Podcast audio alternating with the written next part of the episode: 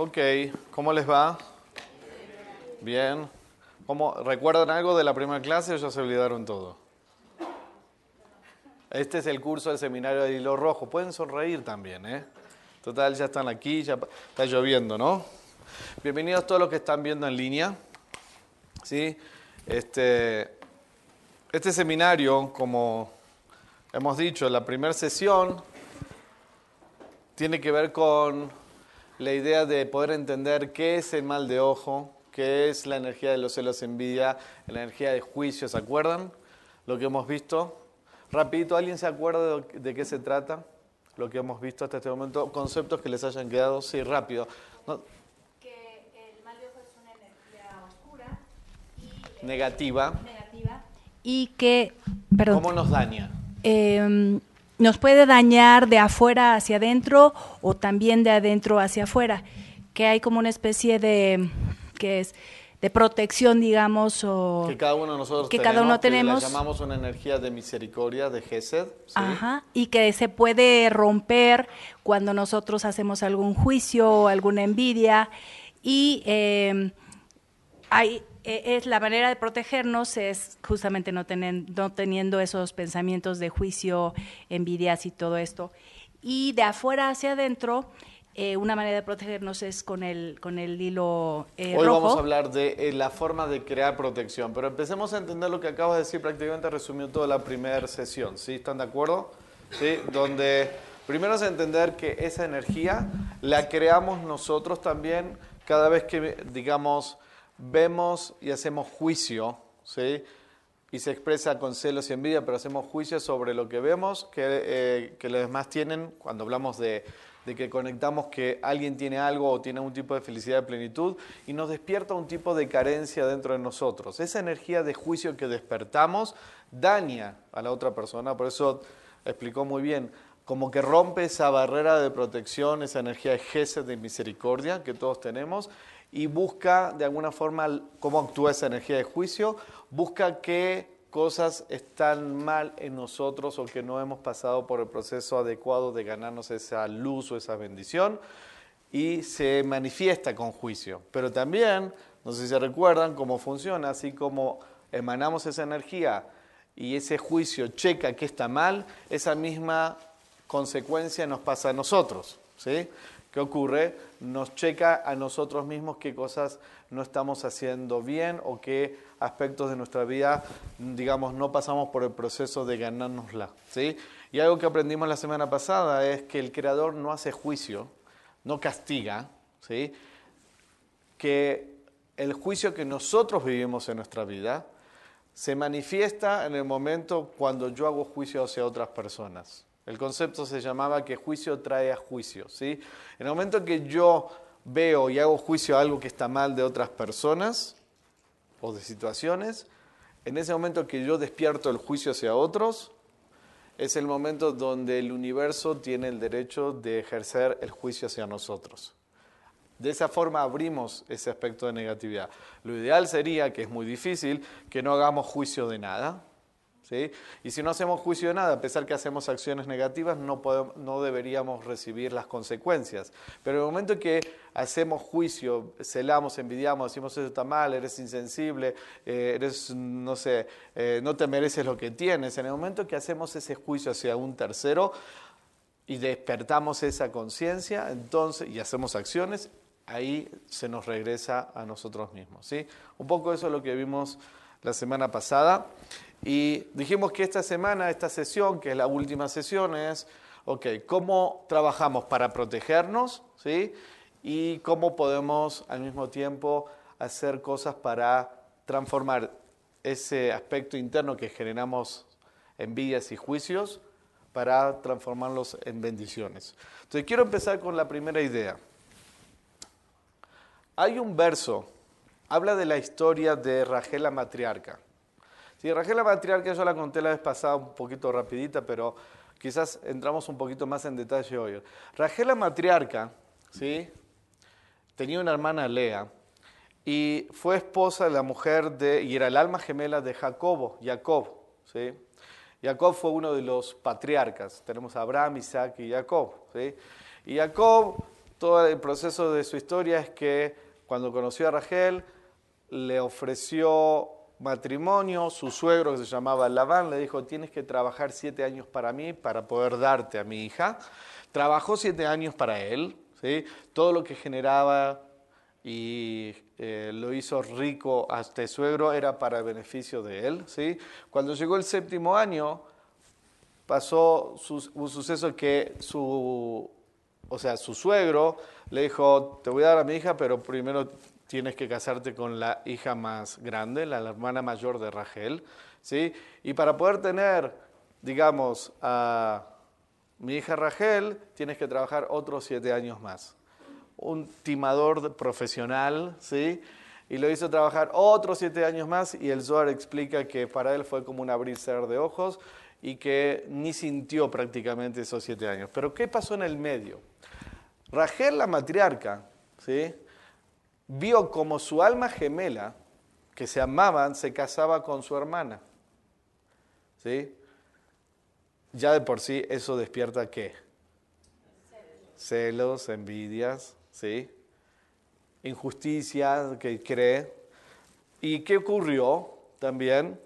Después que pasó y tuvo hijos con su hermana, después de esos segundos siete años se casó con Rachel la matriarca, ¿Y qué pasó con Rachel la matriarca? No podía tener hijos. Y ella veía que su hermana concebía hijos y ella no podía tener hijos. ¿Qué creen que despertó en ella también? Más celos y envidias, ¿sí? Hasta tal punto que les puse una cita que está escrito en los textos bíblicos, ¿sí?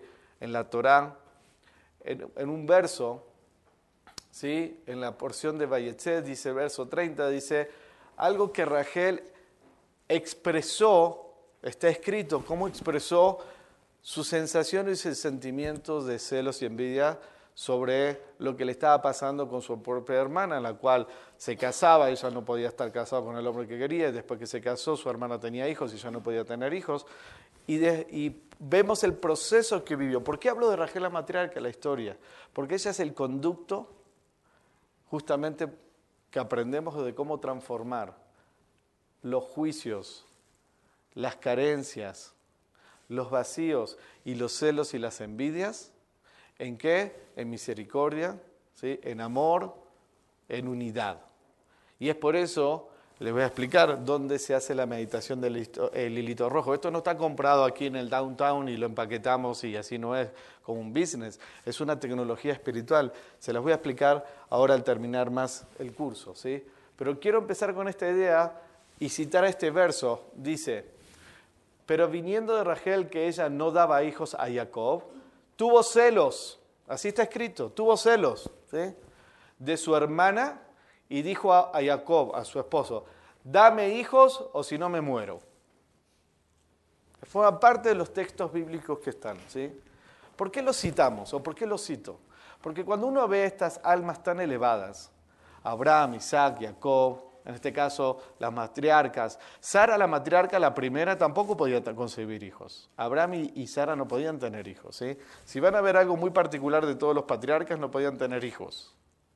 Y sin embargo su trabajo espiritual hacían transformar la realidad. Rachel la matriarca tampoco podía tener hijos y sintió celos de su hermana. ¿Sí? ¿Y por qué es importante? Porque cuando uno habla de estas almas tan elevadas, las llamamos almas justas, uno cree que nacen así, como que salen elevados justos y que no tienen ningún tipo de negatividad.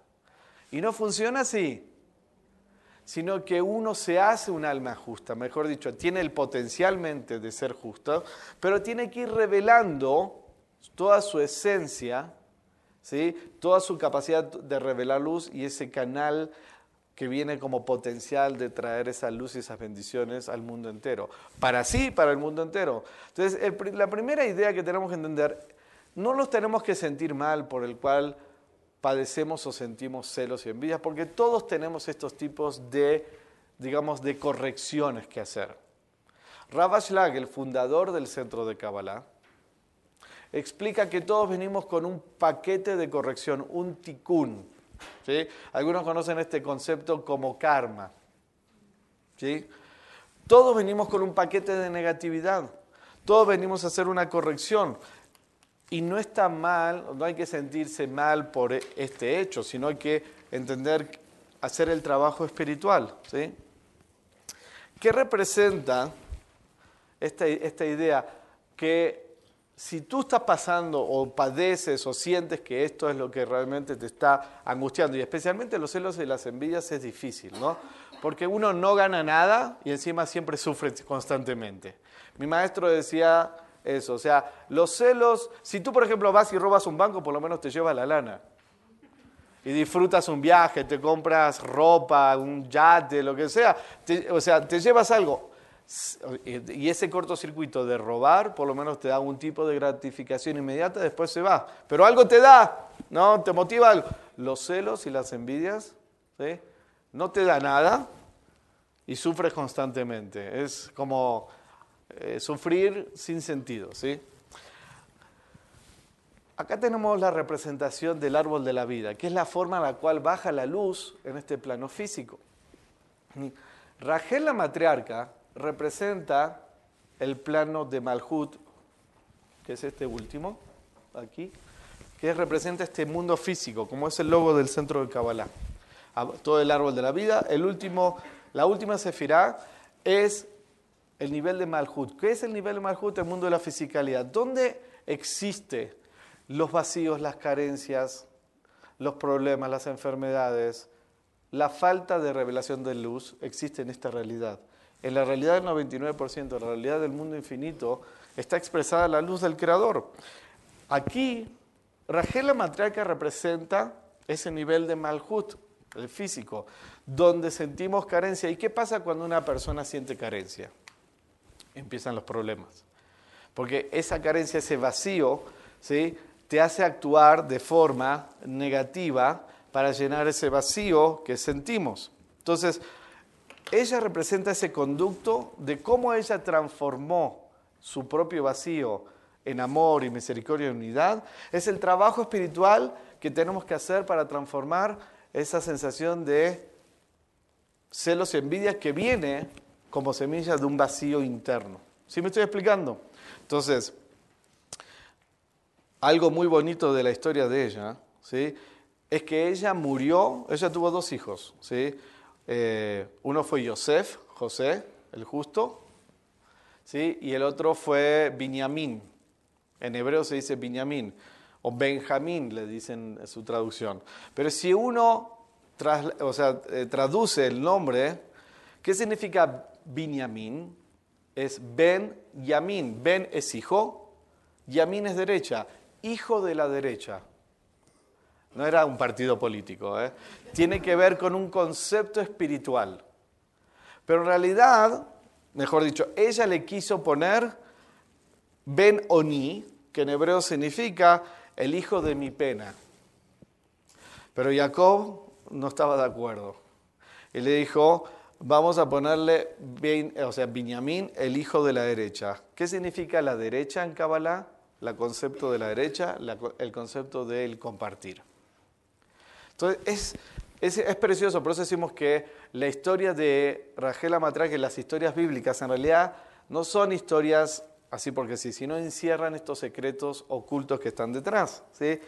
La única manera de transformar los vacíos, las carencias, es cuando tú transformas de esa conciencia de carencia en plenitud a través de actuar con la columna derecha. En Kabbalah que hablamos la idea de la esencia del dar y el compartir.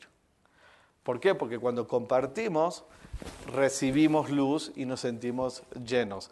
La única forma, dicen los cabalistas, ¿sí? que podemos transformar esa carencia es cuando nosotros actuamos con la conciencia de la columna derecha. ¿sí? Cuando tú haces juicio, cuando tú celas y envías, estás cortando esa fuente de energía de luz, no solamente para la persona, sino también para ti. ¿Por qué yo no puedo sentir la felicidad en otra persona que tiene bendiciones y yo me siento carente? Por la conciencia en la cual estoy, donde no estoy consciente que somos una sola alma. ¿sí? Entonces, si yo no estoy consciente que somos una sola alma, no estoy consciente y no lo siento. ¿sí? Y veo que alguien tiene una bendición, tiene cosas físicas, familia, hijos o reconocimiento, lo que sea, le va bien, y eso me refleja que yo tengo un vacío y no lo tengo, va a despertar esa sensación de carencia que tengo dentro de mí. Pero si yo puedo estar, y ese es, ese es el trabajo espiritual que tenemos que alcanzar, ¿sí? Ese sería el ideal que tenemos que alcanzar. Si podemos entender que somos una sola alma, la felicidad y la bendición de la otra persona me puede dar felicidad a mí. Pónganse a pensar en lo siguiente. Creo que lo mencioné en la primera clase, pero no está de más repetirlo. ¿No les ha pasado nunca que han acompañado este proceso de una persona que sentía o tenía carencia de algo en su vida, tenía carencia de que no podía tener hijos, tenía carencia de que no tenía, no conseguía trabajo, tenía carencia de, no sé, que estaba pasando un mal momento con su pareja, y tú acompañaste ese proceso. En las, en las buenas y en las malas, cuando más le costaba, cuando tenía dificultades. ¿Qué pasó en el momento que, por ejemplo, acompañaste ese proceso y esa persona que acompañaste del proceso y no podía tener hijos, esa pareja que no podían tener hijos, se quedan embarazados. ¿Cómo te sentiste? ¿Les ha pasado alguna vez eso a ustedes? ¿Cómo te sientes? Increíblemente bien, feliz. Pero ¿por qué siento felicidad? Si la bendición que es de la otra, de la otra pareja, ellos quedaron embarazados. Yo, tú no estás embarazada, pero sientes felicidad y alegría por la bendición o el regalo que recibió esa gente. ¿Qué nos está mostrando eso? Que esta conciencia que realmente somos una sola alma y cuando estás en la conciencia de la afinidad de poder ser parte y contribuir y ponerte feliz por la otra persona, realmente la felicidad de la otra persona puede ser tu felicidad. No es una utopía de ser una sola alma. No es una utopía que la idea de que si le deseas el bien o ves la luz de la otra persona o le deseas más y estás mejor por la otra persona, puedes sentir felicidad. El problema que tenemos es que no estamos en ese nivel de conciencia y lo primero que nace y sale de nosotros que es nuestra naturaleza reactiva, nuestro ego, nuestra victimización de por qué él o ella y no yo, por qué ellos tienen y no, y no yo, porque a ellos se les da y no se, les merece, decimos, y yo sí me lo merezco, cosa que no es cierto, porque la luz no le da las cosas a las personas que no se merecen. Hay un proceso detrás que no vemos. Lo vimos la primera sesión. Hay una razón por la cual cada cual recibe lo que necesita en su propia vida, ¿sí? Entonces, el secreto tiene que ver con la conciencia de la unidad, ¿sí? El problema que tenemos es que no, pensamos que somos una sola alma. Nuestro satán es tan fuerte, la conciencia egoísta nos hace pensar que realmente cada uno es individualista, pero en realidad si pudiéramos trabajar dentro de nosotros en la idea que somos uno, ¿sí? la idea de ponernos felices por la otra persona, de la felicidad de esa persona, nos va a también traer luz a nosotros y nos va a traer felicidad. Pero si yo estoy conectado con esa carencia, digamos, me siento vacío, me pongo mal porque no tengo, voy a recibir carencia también. ¿sí? En el modo en el cual yo estoy viviendo y sintiendo injusticia, que no tengo, que me falta, ¿sí?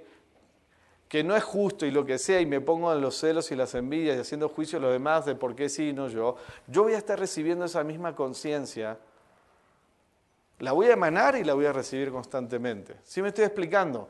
Si me esfuerzo, no viene natural, porque el nuestra alma sí piensa así, siente así. Nuestra conciencia del cuerpo no siente así. ¿sí? El problema es que no pensamos de esa forma. El problema es que no nos esforzamos a pensar y desearle lo mejor a la otra persona estar feliz por la otra persona que lo, que tiene, un poco lo que hablé ahora y se lo voy a leer del Zohar, ¿sí? La, primera vez, estar feliz por la otra persona, la felicidad de la otra persona, hace que tú puedas recibir esa felicidad también. Y que abran los canales y las bendiciones para recibir tus propias bendiciones. El estar celoso, envidioso, carente, hace que limites la conexión con la luz y recibas también digamos, limitaciones en tus propias bendiciones. De la forma en la cual yo estoy en mi conciencia, va a afectar a otra persona y me va a traer luz a mí y voy a recibir esa energía. Si es positiva, me va a traer luz y bendiciones y abro mis bendiciones. Si es negativa, ¿sí? voy a generar limitación a otra persona, voy a cortar el flujo de energía de la otra persona y me la voy a cortar para mí mismo también ese flujo de energía. Yo estoy actuando en esa conciencia, ¿sí? ¿Cómo se hace, decimos en Kabbalah, para que esa energía fluya? Para que no se corte, para que traiga luz, bendiciones. La respuesta es que tenemos que estar fluyendo en la conciencia de la unidad. Pensar en el beneficio de todos, pensar que todos, o sea, actuar y pensar y desear realmente en el beneficio de todos y que traiga luz y bendiciones a todos. No pensar de una forma egoísta, personal, ¿sí? ¿Qué significa el ojo bueno? Porque estamos hablando de mal de ojo. En hebreo se dice ainara, en hebreo se dice eh, el, mal de ojo, pero también hay un ojo bueno. Se dice ainatov, el, el ojo bueno. ¿Qué es el ainatov? ¿A qué nos referimos con el ainatov? El ainatov significa que tú tienes esa conciencia positiva y que buscas estar feliz y ver lo bueno detrás de cada cosa. Ver la luz detrás de cada cosa, ¿sí? Quiero ver la luz, quiero estar feliz, ¿sí? Y quiero justamente que esa persona reciba más luz, más bendiciones, porque también yo quiero recibir esa luz dentro de mí. Buscar lo bueno en cada cosa, empujarse a ver la luz detrás de cada cosa, es una conciencia que tenemos que ir despertando y revelando, ¿sí? En el momento que estoy viendo y conectándome, si estoy conectado con mi carencia, voy a ver todo lo que está mal. Es como ver el vaso medio lleno o el vaso medio, eh, vacío.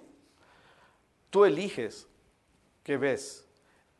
Y esa es una elección, ese es tu libre albedrío. No es que eres víctima de la circunstancia, tú eliges si vas a ver el vaso medio lleno, vas a ver la luz de esta situación o vas a conectarte con el vacío de la carencia, ¿sí?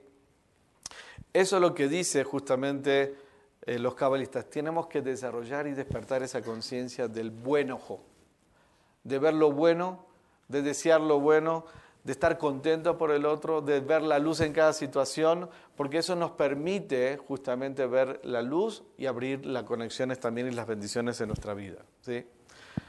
El Zohar dice algo muy bonito. Dice que debemos de amar a Dios con los dos corazones. ¿Cuántos de ustedes sabían que tenemos dos corazones? Para todos tenemos uno, ¿no? Hay dos corazones. ¿En qué sentido? No físicamente. Está el aspecto del corazón que nos conecta con el amor, la misericordia y la unidad. Y está el aspecto del corazón que siente carencia, vacío, el deseo de recibir para sí mismo, el ego. ¿sí? Dicen los cabalistas para crear esa unidad y sentirnos completos, tenemos que amar al Creador con los dos corazones. Y, salud. y practicar amar con los dos corazones. ¿Qué significa esto práctico? La luz está siempre.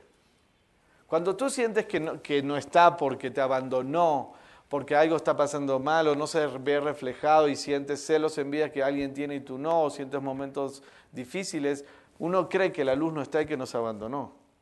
¿Sí? Pero no es así. Dice que lo debemos de amar con los dos corazones significa la luz siempre está ahí y entender que todo viene la luz y entender que los buenos momentos y lo que llamamos malos momentos, de alguna manera, todo viene de la luz para ayudarnos a hacer nuestro trabajo espiritual. Lo vemos como negativo porque estamos en esa conciencia, vamos a decir, baja negativa o vemos las cosas con el mal de ojo, con el ojo negativo, de juicio.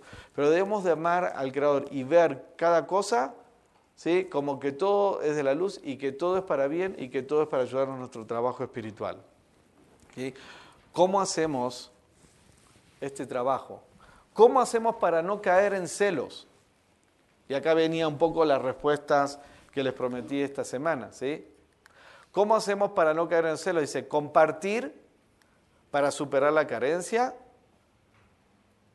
este es un concepto se llama avanzado. Dice, Orde Hasadim transforma la carencia. O sea, Orde Hasadim es misericordia, transforma la carencia. ¿Qué significa esto? El Satán y la conciencia de este mundo, del 1% de la negatividad, el Satán nos usa y nos hace entrar en dos tipos de juego de conciencia. Vacío, carencia, versus plenitud, ¿sí? fulfillment, plenitud y completud. Eso es lo que hace el Satán. ¿sí? Pero para poder justamente sentirnos plenos tenemos que transformar esa carencia en luz. ¿Cómo lo hacemos? Hay un tipo de luz que nosotros revelamos. Se llama la luz de Hasadim. A ver si acá puedo escribir. ¿sí? Tenemos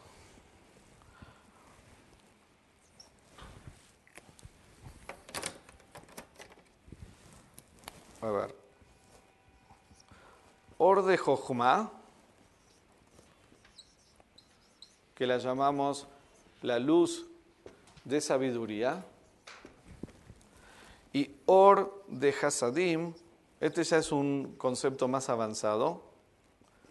Le dije que iba a hablar conceptos, principios y más avanzados para todos. Or de Hasadim significa la luz de misericordia. ¿Cuál es esta luz de, de Jochma, la luz de sabiduría? Es la luz que viene del Creador. ¿Qué significa? Todas las cosas que nosotros queremos recibir que nos dan plenitud. ¿sí? Buscamos, no sé, eh, sentirnos eh, plenos, eh, con sabiduría, con claridad, la energía del amor, el alma gemela, todas las cosas que estamos buscando, esa abundancia de prosperidad, esa energía que se manifiesta bajo esas características, ya fue creada y es lo que el Creador nos, nos está dando. Se expresan de diferente manera, amor, protección, salud, claridad, pero esa energía es la que viene del Creador. ¿sí? Entonces, ese tipo de plenitudes, amor, salud, abundancia, todo eso viene del Creador y la llamamos luz de Jochma, luz de sabiduría. Por eso decimos que el Creador ya nos dio todo. La Or de Hasadim, la luz de misericordia, es, hablamos, la que creamos nosotros, como con nuestras acciones de dar. Esto genera una vasija que hace que la luz del Creador se pueda manifestar. ¿Sí? ¿Qué significa luz de Hasadim? Viene la palabra Gesed. Gesed es una sefirá del árbol de la vida. Es Keter Jochma Binah Gesed. Es esta sefirá que representa lo que hablamos antes, la columna derecha, la conciencia del dar, la conciencia del compartir, de la misericordia. ¿sí? Entonces, cuando hablamos la idea de cómo hacemos para no caer en celos y envidias que vienen como efecto de sentirnos carentes, vacíos y no sentirnos completos, y donde cuando uno no se siente completo empieza a ver a los demás que tienen y despierta celos en nosotros, la razón por la cual sentimos celos es porque nos sentimos vacíos. La manera de transformar ese vacío es creando esta vasija para que la luz del Creador resida en nosotros y sentamos su luz, su plenitud de las cosas que queremos recibir en la vida. ¿Sí me estoy explicando? Esa vasija se genera, la generamos nosotros con nuestras acciones. ¿Qué tipo de acciones? Las acciones de compartir, las acciones de amor, las acciones de misericordia, las acciones que hablan hablan los cabalistas de la columna derecha. Entonces, es por eso, ahí encontramos un poco el código que dice que Rachel, la matriarca, que Rachel representa Malhut, este mundo de carencia, de vacíos, tuvo su hijo Binyamin, ¿sí? hijo de la derecha que le puso Jacob, y en el medio que está, lo que algunos ya conocen el concepto más avanzado, la idea de la restricción. Transformar.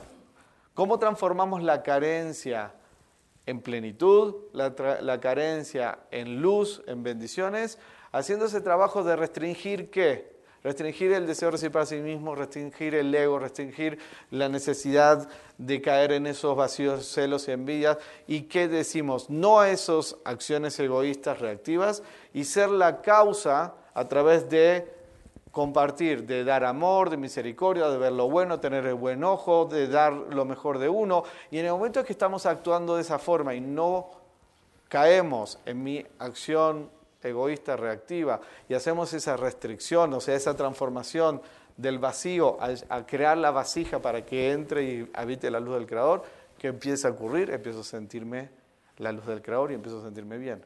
¿Sí me expliqué? La forma de transformar mis celos y envidia en nivel semilla, ¿cuál es? Hacer esa restricción, transformar mis vacíos, mi falta de sentir la luz, esa luz del Creador que es la luz de sabiduría, la luz de Jochma, en crear la vasija para poder empezar a sentir esa plenitud. ¿Cómo la creo? ¿Cómo siento esa energía? ¿Cómo me siento completo y lleno? Que es lo que la luz me quiere estar dando. Tengo que crear la vasija en este plano físico para que se reciba o se manifieste esa luz. Tengo que hacer crear una vasija y la vasija la creo yo. ¿Cómo la creo? Con mis acciones de dar y compartir, que se llama esas acciones de Hasadim. ¿Se entendió esto que acabo de decir? Es clave para entender cómo transformar esa idea de, eh, vacío. ¿Saben que Rachel la matriarca no fue enterrado en, con el resto de los patriarcas? ¿sí? Se llama la cueva, se llama Marata Machpelah. ¿sí? Fue enterrada en Beit Lehem. está como al camino hacia eh, la entrada, vamos a decir, eh, del resto de los patriarcas. ¿Qué significa? ¿De dónde viene la palabra Beit Lehem? Yo sé que le estoy dando muchos códigos, pero la idea es que vayan conectando cómo transformar vacío en plenitud, carencia en luz, porque esa es la clave por la cual tenemos que hacer un trabajo interno. ¿Sabe dónde fue enterrada? En, en un lugar que se llama Beit Lehem, que la palabra Lehem viene de la palabra Milhamá, y Milhamá significa guerra. O sea, Rachel la matriarca no fue enterrada y pidió no ser enterrada conjuntamente con el resto de los patriarcas para estar en este lugar que se llama Beit Lehem, que representa la idea del lugar donde uno tiene que hacer la guerra. ¿La guerra de qué tipo? El lugar, la casa de la guerra sería traducción literaria. ¿Qué guerra estamos haciendo de verdad? La guerra de conciencia con nuestro ego. Ella quiso estar accesible y a la mano de todas las personas, porque ella es el conducto, el canal, cómo de transformar. Ella hizo esa guerra. Ella, no sé si saben la historia, pero terminó, digamos, dándole todo su amor a su hermana, le dio eh, infinita misericordia, inclusive cuando su hermana se casó primero antes que ella y eh, le dio el código oculto para que pudiera reconocerla su Jacob como si fuese ella y no era ella, era Lea. ¿sí? Actuó de una forma con un amor incondicional a pesar que sintió celos en su momento. Trabajó tan duro dentro de sí en poder ser como la luz en contra de toda su sensación y su emoción egoísta de celos y envías y de vacío. El trabajo que hizo ella es el trabajo que tenemos que hacer nosotros. Por eso ella es el conducto del amor y la misericordia. Por eso la, vamos, la van a visitar mucha gente de todo el mundo. En el centro Kabbalah hacemos viajes, se llaman energéticos. Vamos a visitar estas almas justas y vamos a visitar a Rajela Matriarca. Y ahí en Rajela Matriarca es un conducto de traer misericordia, protección, ¿sí? conducto para que la gente que no pueda tener hijos pueda tener hijos. Ese es un portal ¿sí? en el cual podemos entender cómo hizo su trabajo espiritual y cómo hizo su trabajo espiritual, pudo abrir totalmente el canal para poder que el resto de la gente pueda conectarse con esa misma conciencia. ¿Vamos bien hasta aquí? Entonces, ¿cómo hacemos esa transformación? Primero es, aceptar la situación, ¿sí? de transformar la carencia de luces, aceptar esa situación, que lo que me esté pasando, siento carencia, vacío, viene también de la luz, todo viene para ayudarte a cambiar y transformar. Y dos, crear con entusiasmo, con eh, conciencia la idea de transformar eso a través de hacer acciones de luz, acciones de dar, volverme proactivo. ¿sí? Si yo no estoy en esa conciencia de querer transformar mi vacío, mi carencia, entonces nunca voy a lidiar con la raíz. La raíz de mis celos y mis envidias es que siento vacío y carencia. Y siento vacío y carencia porque no estoy siendo proactivo, porque no estoy siendo la causa y no estoy haciendo acciones de dar y compartir. No estoy creando suficiente luz de hasadim, luz de misericordia, que se genera a través de mis acciones de dar. ¿sí? Entonces, hay tres tipos de celos. Tres tipos de celos. Uno es el que sientes vacío porque ves a alguien que tiene algo y tú no lo tienes. Ese es el tradicional. Tú ves algo en otra persona que tiene y sientes, la, contraparte tuya es que te sientes vacío, carente y genera celo porque no lo tienes. Hay otro, es otro tipo de celo que sientes vacío, que es, ves a alguien que tiene su luz, sus bendiciones, y aunque tú las tengas, igual sientes celos. No es que te falten es como que, no sé, si ves a alguien que tiene su pareja, si ves a alguien que tiene sus hijos o lo que sea, no es que a ti te falte quizás tu pareja o tus hijos, pero sin embargo sí que sientes celos por ella. ¿sí? Ese es otro nivel de celos, pero son celos en definitiva. Y otro es cuando te sientes mal contigo mismo, cuando te comparas. Y la comparación, ¿sí? te comparas con otra persona porque es más charming, más cool, o tiene mejor éxito, o le va mejor, o la gente lo quiere más, ¿sí? Y recibe más cumplidos o lo que sea, cuando te comparas con él, con otra persona, y tú te sientes que no lo tienes, esa comparación te hace sentir mal, eso también es un tipo de celos y envidias. ¿Sí me expliqué o no? Entonces son tres tipos de formas que se expresan, eh, eh, digamos, estos celos y de la envidia. ¿Qué debo de hacer? Les voy a leer del Zohar. Lo vimos un poco la semana pasada, pero quiero leerlo directamente del Zohar. La porción de Bamidbar en el libro del Zohar, en el, eh,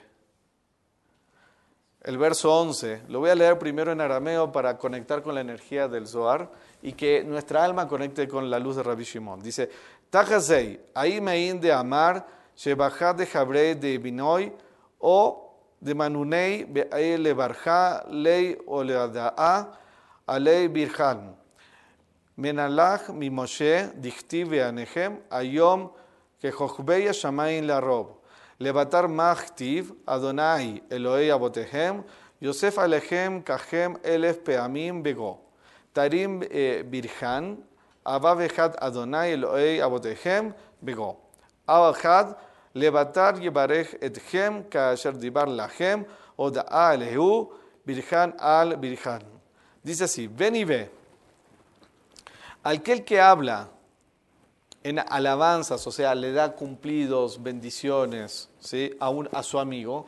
Dice, le dice, wow, qué bien que te fue, qué lindo auto que tienes, qué increíble pareja que tienes, eh, qué éxito que fue. Aquel que hace un cumplido positivo a su amigo o a sus hijos, dice, o su dinero o riqueza de alguien, debe también bendecir a esa persona, a él. No solamente lo que ves que es bonito, wow, qué increíble eh, todo el dinero que tienes, qué increíble la belleza que tienes, qué increíble el charming, qué bueno auto. O sea, no solamente le vas a decir un cumplido algo positivo a lo que ves que tiene y que te gustaría tenerlo, sino que tienes que bendecir a la persona que lo tiene. ¿Me estoy explicando? Y dice, y reconocer esas bendiciones. No solamente ves lo bueno, no solamente le das, digamos, bendiciones a esa persona para que le tenga más, sino reconoce sus bendiciones.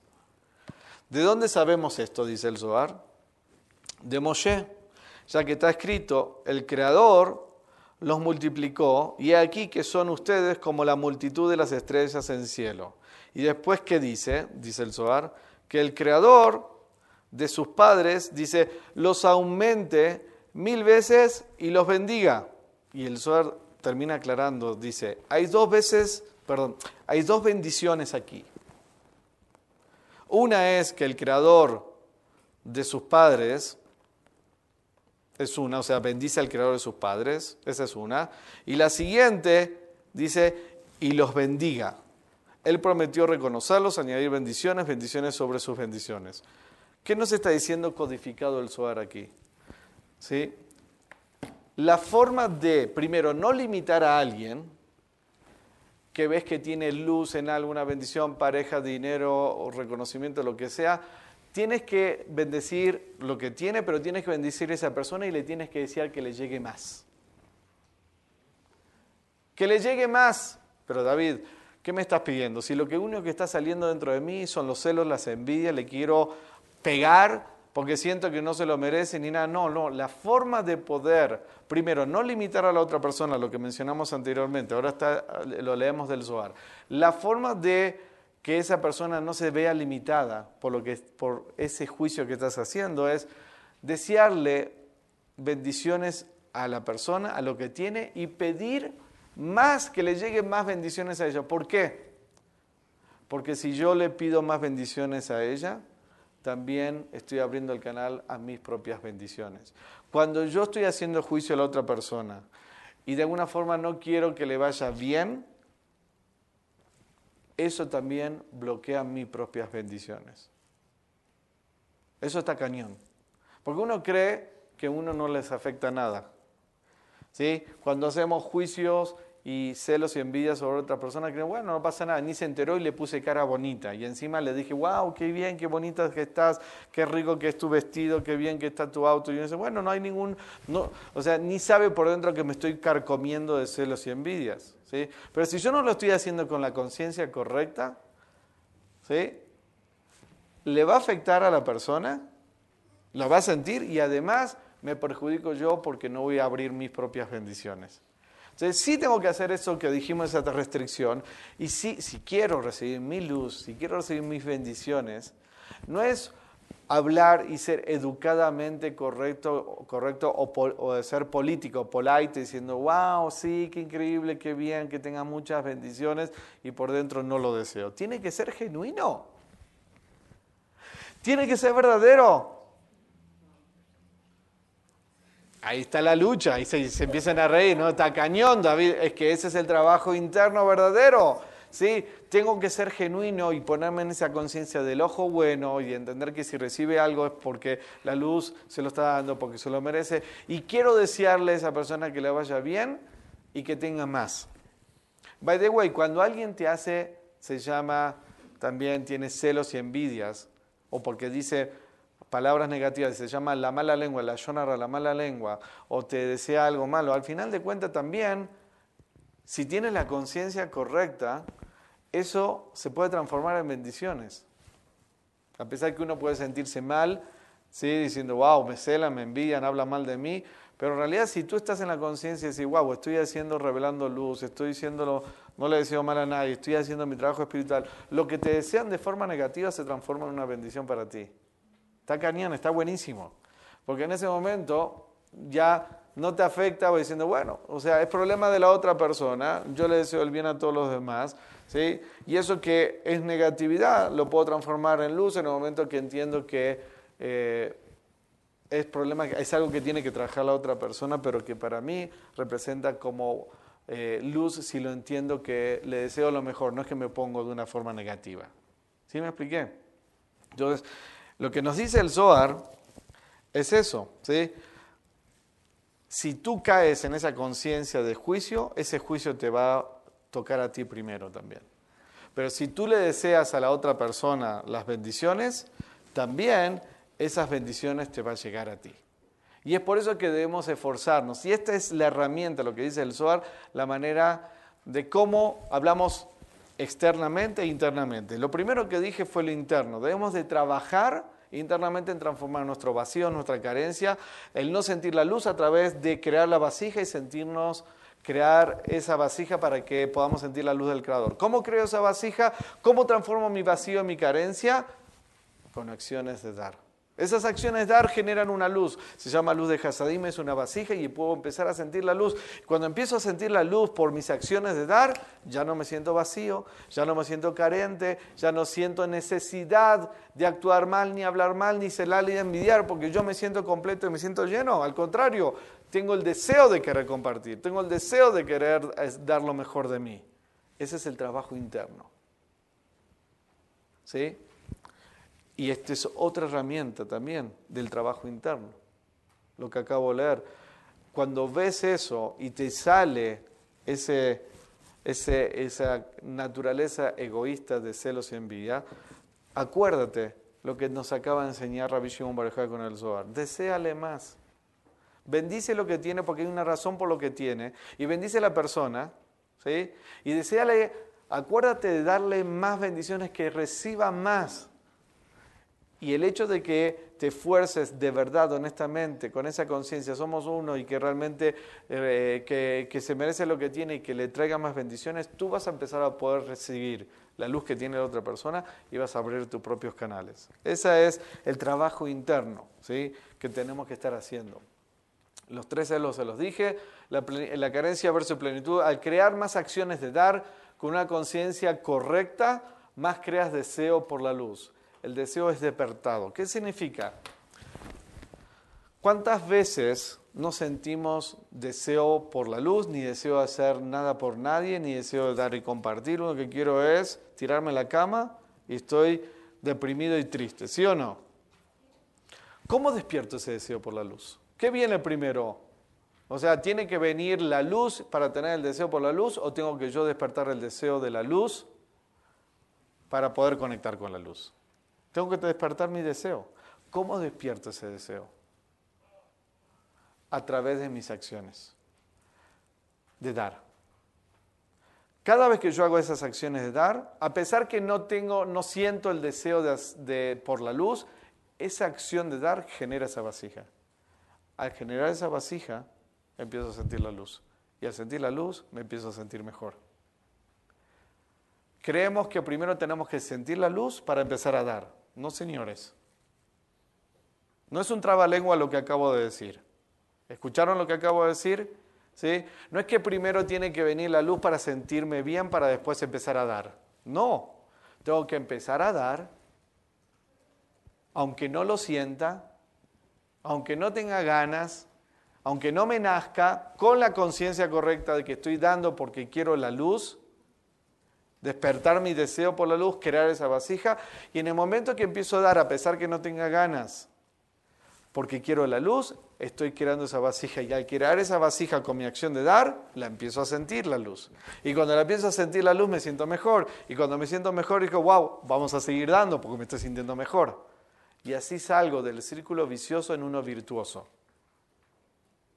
¿Sí? ¿Me expliqué o no? Porque generalmente uno dice, bueno, estoy tirado, estoy angustiado, estoy deprimido, ¿sí? no tengo ganas de hacer nada, me siento vacío, me siento carente y estoy esperando que venga la, hora, la ola de viento a ver cuándo me siento bien. No, es al revés.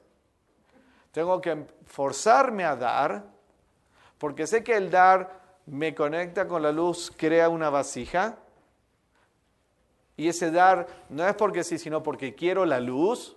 Y en el momento en que estoy dando, estoy despertando más mi deseo por la luz porque la empiezo a sentir y eso me va a permitir de vuelta hacer otra acción de dar. Entonces, de esa manera empiezo a salir de mi carencia, de mi vacío, en luz y en bendiciones. ¿Me expliqué?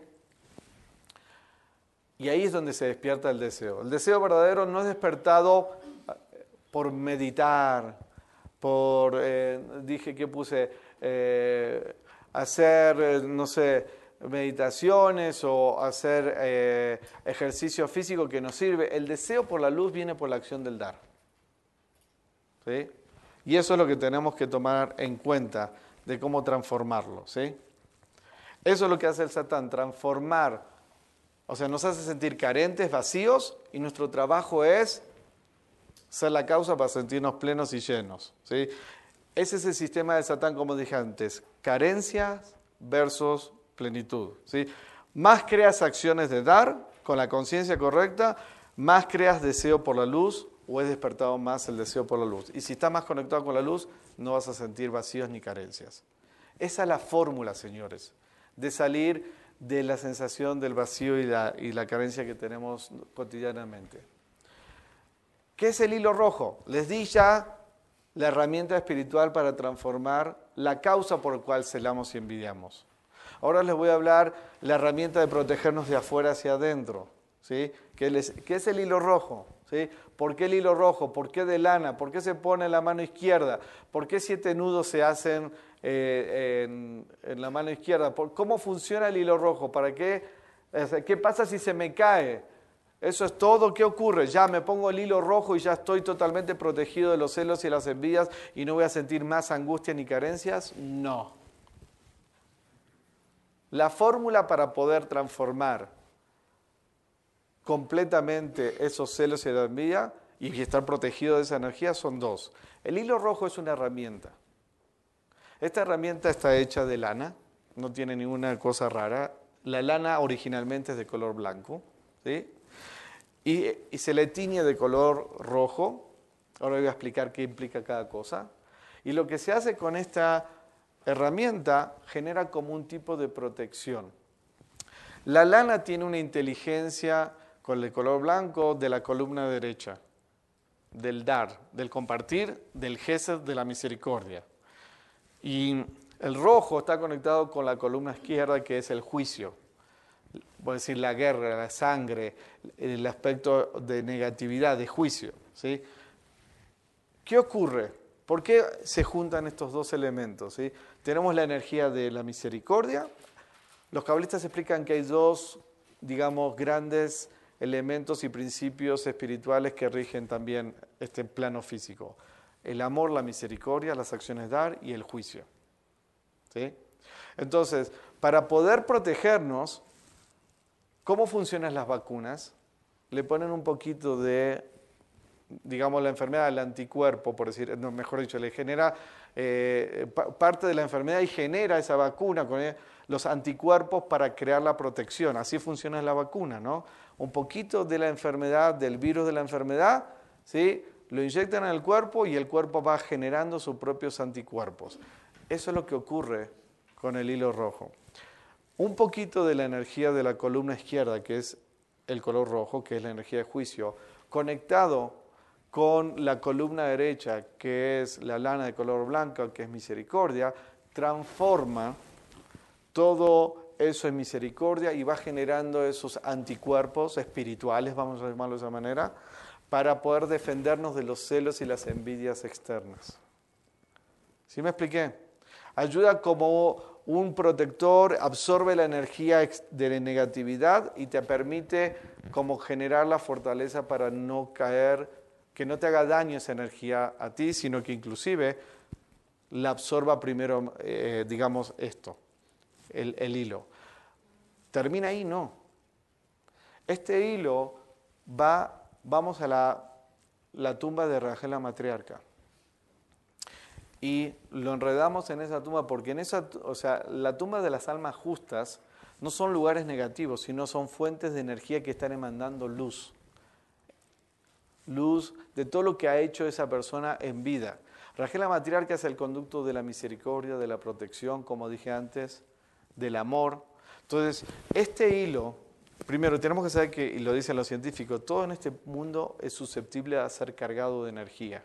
¿Sí? Tú vas a una casa y hay y sientes mala vibra es porque seguramente se pelean o hay mucha negatividad. Vas a un lugar, no sé, una casa bonita, que hay mucha armonía, la sientes. Vas a un bar, ¿sí? que hay mucha vibra negativa, lo sientes. Te sientas en una silla en un lugar, sientes mala onda. Te vas a otro bar y sientes una armonía increíble.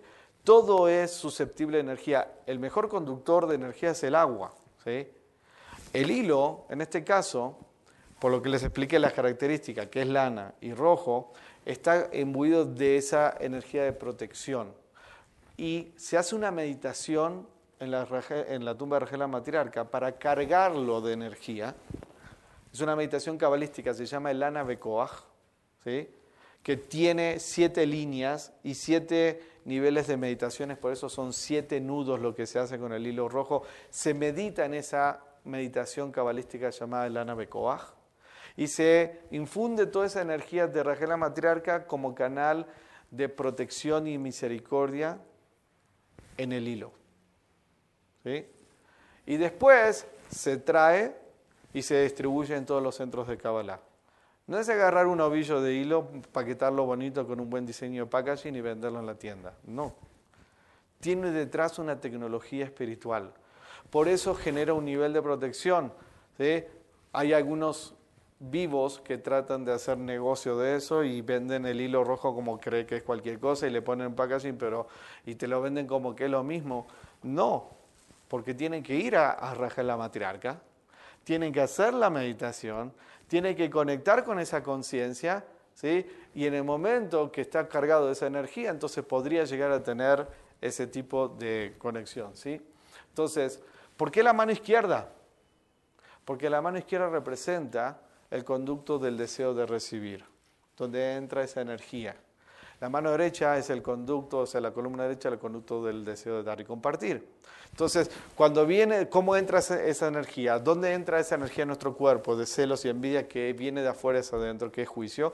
A través de este conducto que llamamos el deseo de recibir. Por eso lo ponemos en la mano izquierda, para que cree protección en el mismo momento donde nosotros estamos expuestos a esa energía de celos y envidia. En vez que te afecte a ti, a tu cuerpo y a tu alma, ¿sí? que el hilo lo absorba y te genere protección. ¿Pero es suficiente con el hilo? No. Tiene que estar la otra parte. ¿Cuál es la otra parte? El trabajo interno que dijimos antes. El trabajo espiritual, ¿sí? Está el video. Le quiero mostrar el video de cómo lo hacemos en Rajela Matriarca.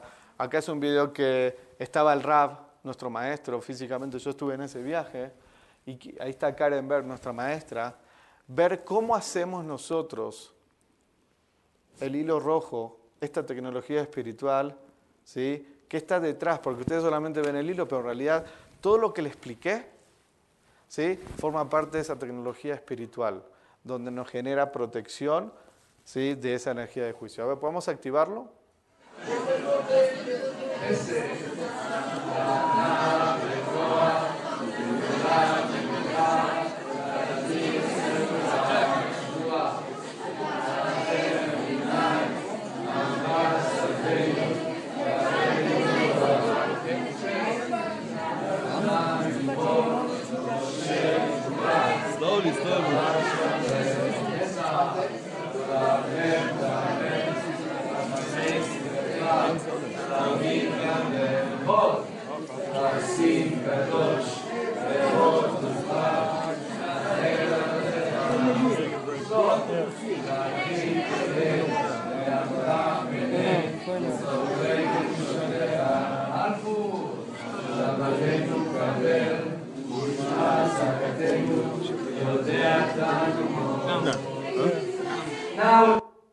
Este pequeño videito, escuchaban detrás que ahí estaba la meditación. Gese decía, Aná, Bekoa, Getulat, Yemineja, Tatir, Cherura. Esa meditación es una meditación que se le pone a esa energía, esa conciencia, para poder inyectar esa luz de misericordia también. Y de ahí vienen esos siete nudos. Así lo hacemos, esa es la forma que se hace realmente, ¿sí? Y es por eso que también es costoso. Váyanse a Israel, ¿sí? Peleense con todos los religiosos, ¿sí? Que no te, no te saquen un sablazo para hacer lo que tienes que hacer. El centro de Kabbalah tiene su poder propio, por eso lo podemos hacer. Porque no es algo nuevo y venimos con fuerza, venimos con energía, ya nos conocen, ya hemos roto muchas reglas, ¿sí? Para poder hacer lo que estamos haciendo, de traer luz y bendiciones, ¿sí? Pero es toda una tecnología detrás, no es porque si, no es de una forma así como al pasar, todo tiene un propósito detrás. Quiero hacer este ejercicio para los que están viendo en línea, si están solos, no sé, búscate a alguien de la familia, lo que sea, ¿sí? O eh, un amigo aquí con la persona al lado, dos minutos antes de cerrar todo este, este seminario, esta conciencia, quiero que lo vean prácticos. ¿sí? Les voy a dar dos minutos después para la pregunta a los sumo, pero quiero hacer el ejercicio para que no se pierda toda esta conciencia. Con la persona al lado, ¿dónde tú sientes un área en tu vida que tiene celos y envidias, que sientes un vacío en esa área, ¿cómo lo vas a transformar? Dos minutos, vamos. Espero que les haya servido el seminario, ¿sí? Y eh, trabajen de verdad en ustedes y recuerden cada vez que vean algo que tienen otros y les gustaría, recuerden darles muchas bendiciones a esa persona y que siga recibiendo más, cosa que también ustedes mediten recibir las propias. Gracias a todos y buenas noches.